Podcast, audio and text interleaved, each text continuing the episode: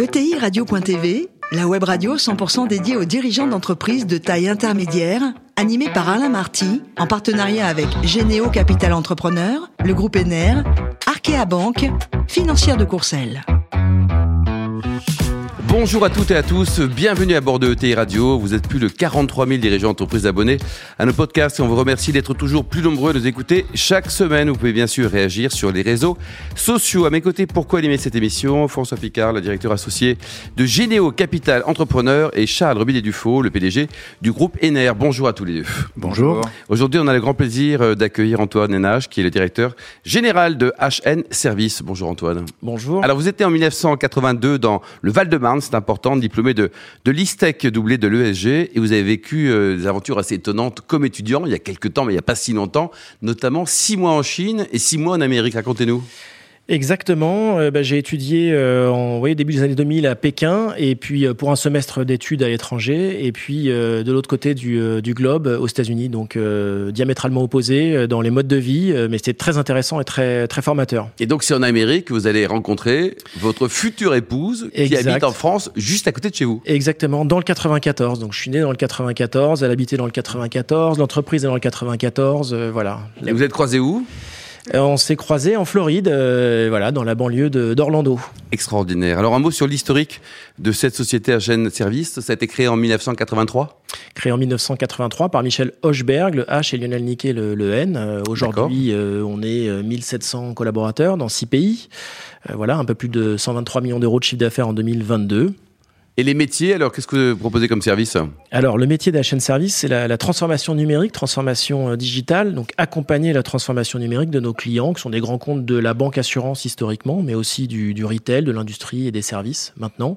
Euh, donc de la conception, la réalisation de systèmes d'information, jusque au maintien en conditions opérationnelles des systèmes d'information. Et vous dialoguez avec qui dans une entreprise? Avec un, avec un DSI, avec un, directeur général, un DAF, celui qui sert les finances là? Alors vu, vu la taille de, de, nos, de nos clients, qui sont des grands comptes, Hein. Euh, on n'a que 130 clients. On discute euh, avec. Que 130 clients dans le monde Oui. Donc, euh, c'est très concentré. Hein. On discute avec les DSI, ce sont des grosses directions informatiques. Et après, quand on adresse les ETI, on peut discuter avec les directions métiers ou directions générales sur la transformation, la mise en place de CRM, principalement les DSI. Et le développement international, c'était pour suivre vos 100 ans de clients, je suppose, Antoine? Alors, en 2006, on a créé notre première structure internationale en Roumanie, à Bucarest, qui était à l'époque une usine de développement euh, nearshore pour des clients français, qui étaient des clients bancaires français. Et aujourd'hui, euh, cette structure adresse à 80% du local, du marché local. D'accord. Euh, donc, on a créé ces usines de développement comme on peut créer une usine pour euh, produire une voiture. Et en fait, dans le temps, nos clients ont eux-mêmes créé leur captive euh, IT en Europe, les, grands banquiers euh, français. Donc, euh, on s'est transformé d'usine nearshore à ESN locale, européenne. Donc, on adresse nos clients français qui se sont exportés dans les pays européens principalement. Et au total, comme vous avez 100 ans de clients, c'est déjà pas mal, mais vous pourriez en avoir plus alors, notre ambition, c'est de, doubler de taille, d'atteindre les 200 millions d'euros de chiffre d'affaires en 2026, mais c'est pas de doubler de clients. Donc, le but, c'est plutôt de, rentrer 5-10 euh, clients par an et d'avoir une position et un ancrage client très fort euh, avec nos clients historiques. 1650 collaborateurs, c'est ça dans le monde. Est-ce que c'est facile chez vous de trouver des collaborateurs sympas, motivés, pas trop chers et fidèles? Alors euh, c'est un, c'est une, euh, une, complexité, en tout cas c'est un, enjeu fort, euh, en, particulier pour les entreprises de services du numérique, puisque nous on cherche des, talents qui sont des informaticiens, mmh. c'est, il y a une pénurie de talents. Il y a une surenchère sur les salaires aussi. Hein. Exactement, et, et le, le, ratio en fait recruteur commercial, il est en train de se, se, rapprocher, on est quasiment un pour un. Aujourd'hui, il, s'agit davantage d'aller chercher les talents que d'aller chercher les clients en fait chez nous. Donc c'est, c'est la difficulté d'une OTI peut-être aussi, hein, de se faire connaître, mmh. mais et euh, moi, j'ai vraiment confiance en, les ETI, en label ETI, euh, puisque je trouve qu'on a des choses à vendre et euh, on a des capacités à recruter. On, s'était fixé 500 recrutements l'année dernière, on les a fait. on veut en faire 600 cette année, on, va les faire. Le capital, vous avez qui dans le capital? 100% familial. 100% familial. 100% familial, depuis toujours. donc la famille du fondateur, et moi je suis associé également. François, ça vous parle, ça, 100% du capital ah familial hein? On va y revenir, mais avant ça, si j'ai bien préparé cette interview, je crois que HN Service a donc fêté ses 40 ans. C'est un très bel âge et c'est aussi le vôtre. Alors, est-ce qu'il y a une double fête pour ce double anniversaire Alors, j'ai pris un peu d'avance parce que j'ai 41 ans et l'entreprise. Ah, voilà, il est vieux, François, il est vieux. Voilà. Fêtera ses 40 ans à la fin de l'année. Donc, moi, j'ai fait mon anniversaire l'année dernière et cette année, on va fêter en fin d'année les 40 ans de l'entreprise où on va réunir les anciens collaborateurs, les clients actuels, anciens. Voilà, une, une grande fête pour célébrer ça. Donc, 40 ans d'histoire, de, de, croissance organique depuis la création. Et vous avez rien racheté? Jamais. Euh, voilà, ça ne veut pas dire qu'on le fera pas dans le futur euh, pour aller chercher des niches, des expertises, mais euh, aujourd'hui, on, on, a grandi euh, euh, tout seul. François, vous avez quel âge vous d'ailleurs? On a le même âge, car on est en ah ben 42. Voilà, je suis un peu en avance. Vous souriez, voilà. Oui. Vous les faites pas.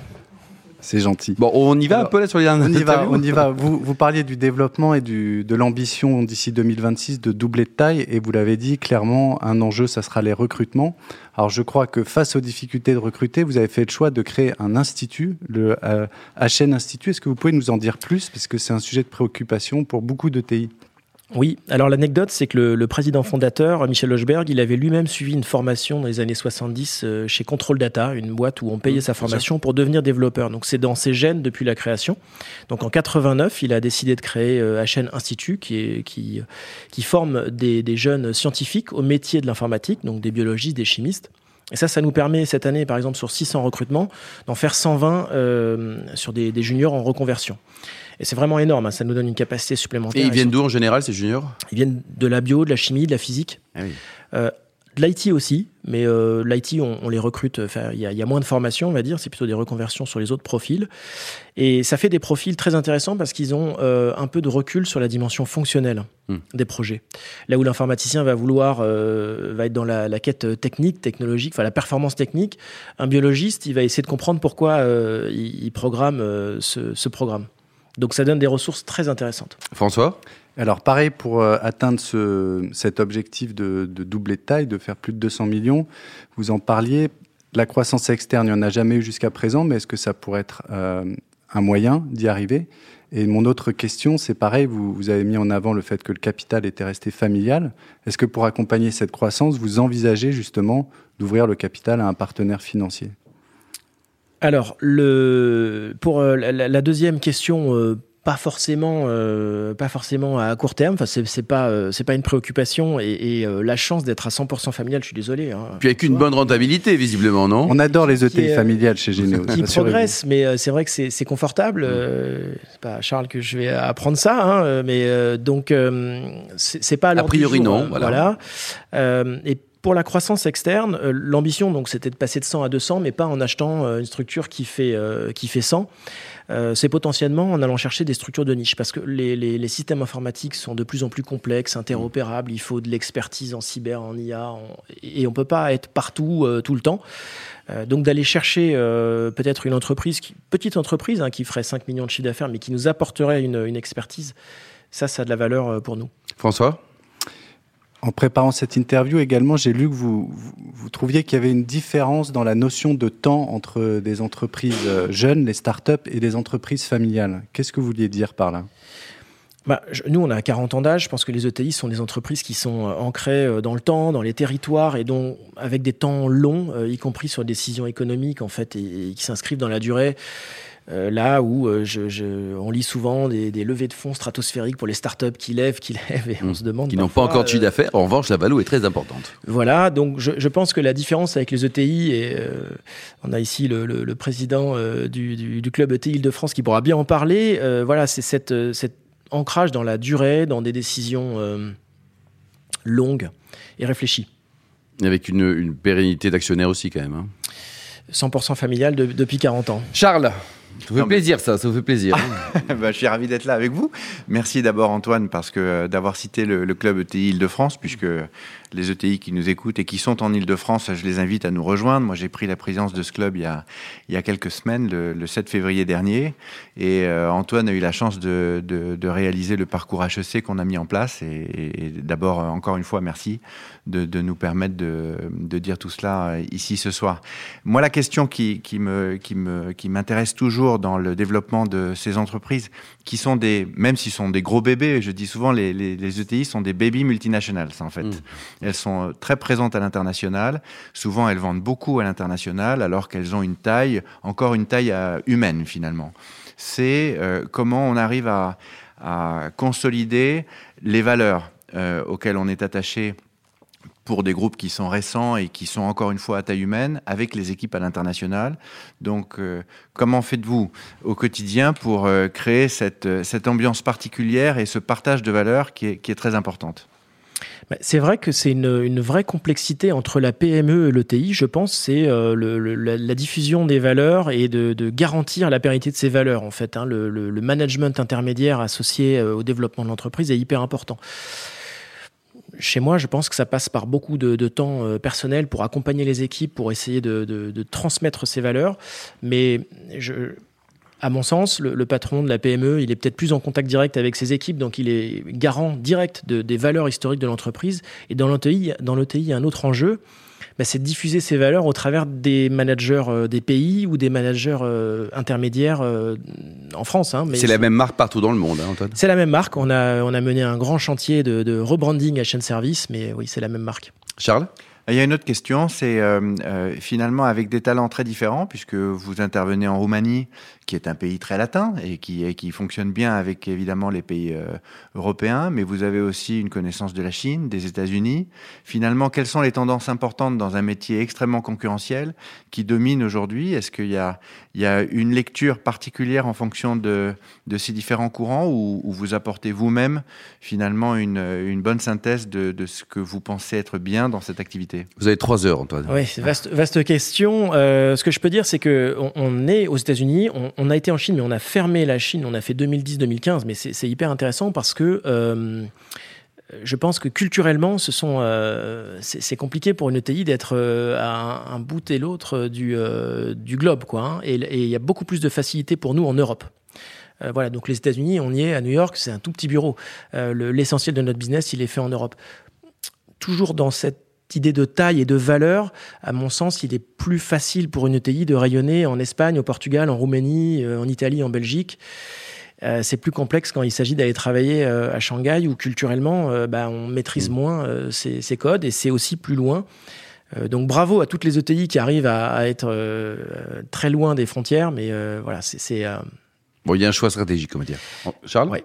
Oui, oui. Et puis vous allez, euh, si vous avez une ambition de croissance importante, organique, ça veut dire que vous allez aussi euh, modifier votre colonne vertébrale pour être capable de vous muscler sans abîmer finalement euh, la structure de l'entreprise. On, fait parfois, on doit parfois faire des choix lorsqu'on atteint certains paliers de changer l'organisation et la direction de l'entreprise pour la démultiplier finalement, la rendre capable Oui. d'accélérer.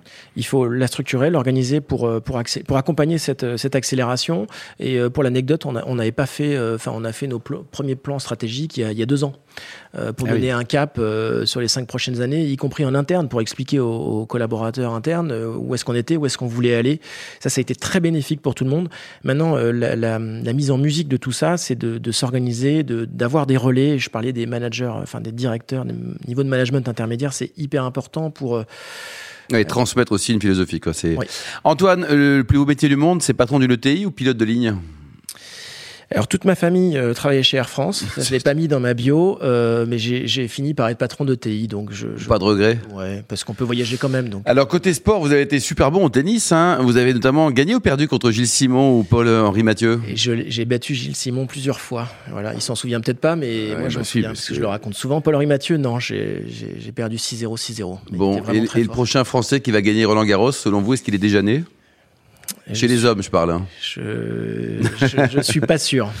Bon. Simon qui a été qui a battu Federer, donc c'est un petit peu comme si vous aviez battu. euh, Quelque part, le, le- Ah ouais, le maître. bravo. Chapeau, vraiment bravo Antoine. Alors côté cuisine, un coup de cœur pour la, la galette croquante à l'avocat de Cyril Lignac, m'a-t-on dit? Ah oui, mais vous êtes, vous êtes bien renseigné. Ah oui, hein. Dès qu'on parle de bouffe ou de vin, nous on s'intéresse vraiment beaucoup Ah bah, au sujet. le- Quoi, oui. je, je trouve euh, ce chef euh, incroyable. Et bon, au-delà de la- l'aspect médiatique, il a une cuisine que j'apprécie euh, énormément. oui. Bon, et pour terminer, Antoine, vous soutenez des, des causes caritatives, humanitaires, vos titres perso ou l'entreprise? On est, euh, assez, enfin bien engagé sur le, handicap. On est sponsor d'un athlète paralympique qui s'appelle Rémi Boulet, qui est en para-canoë, qui a été champion paralympique à Tokyo et qui, va concourir à, à Paris. sur le handicap avec l'Arcep aussi, mécénat chirurgie cardiaque, où on est, voilà, et puis on fait travailler pas mal de travailleurs handicapés. Ça, c'est très important pour nous. et ça a été très fédérateur aussi pour les équipes au siège. Merci beaucoup Antoine, ne change rien, vous êtes parfait, vous aussi vous êtes parfait, là Charles et François, fin de ce numéro 2 TI Radio, retrouvez tous nos podcasts sur notre site et sur notre actualité sur les comptes Twitter et LinkedIn, on se donne rendez-vous mardi prochain, 14h précise, pour une nouvelle émission. L'invité de la semaine de ETI Radio, une production B2B Radio.tv, en partenariat avec Généo Capital Entrepreneur, le groupe ENER, Arkea Banque, financière de Courcelles.